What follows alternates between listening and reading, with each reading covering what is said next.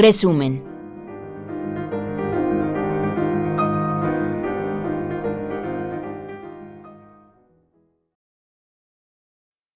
Aunque la célula es la unidad de los seres vivos y muchas especies son unicelulares, también hay gran cantidad de especies multicelulares, en donde sus células se relacionan formando tejidos, órganos, etc.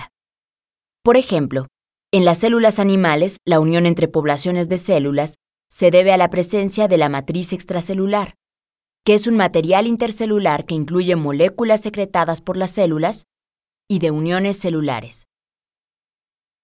La unión de la matriz extracelular con la membrana de las células le permite recibir señales del exterior, de tal manera que esta matriz, además de dar soporte a las células, ejerce un efecto determinante sobre diversas funciones celulares, como la proliferación, migración, muerte celular y diferenciación.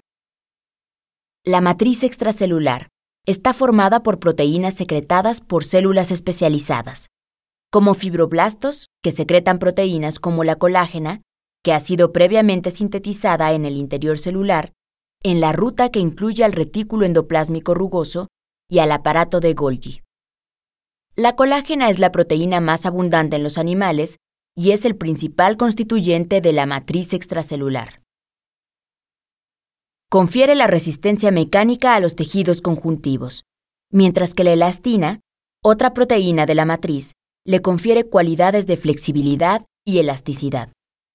Existen varias enfermedades en las que está involucrada la matriz extracelular, como la artritis reumatoide, la cirrosis hepática, la fibrosis pulmonar, la capacidad de invasión de algunos tipos de cáncer, el enfisema pulmonar, la arteriosclerosis, la distrofia muscular de Duchenne, entre otras.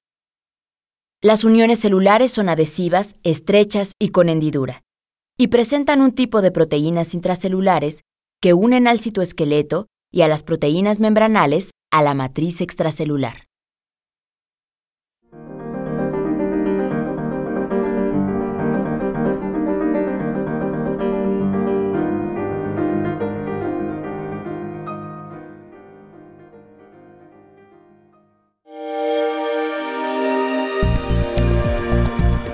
Descarga Cultura. Punto UNAM.